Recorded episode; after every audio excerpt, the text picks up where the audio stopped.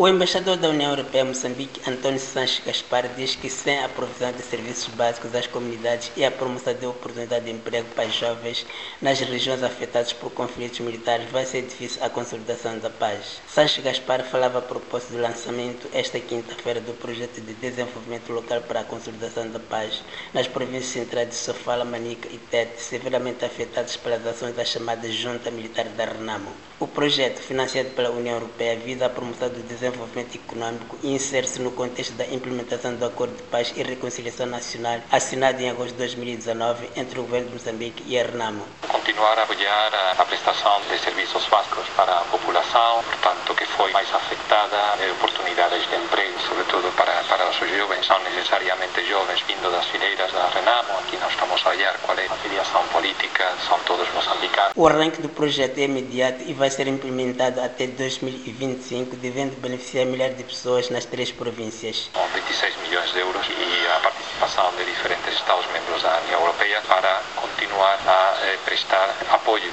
às comunidades das regiões centro do país mais afetadas pelo conflito. Entretanto, o Alto Comissariado das Nações Unidas para os Refugiados, ACNUR, arrancou também com um programa de assistência às vítimas da violência armada em Cabo Delgado, incluindo aqueles que se refugiaram nas províncias vizinhas. O ACNUR destaca que a situação humanitária continua a piorar na área do extremo norte, onde milhares de pessoas deixaram os lares em refúgio após ataques terroristas. Elas também procuram abrigo nas províncias vizinhas de Nampula, Niassa e Zambésia, segundo Irene Omandi. Our objective here uh, is to meet the various uh, government institutions and uh, entities.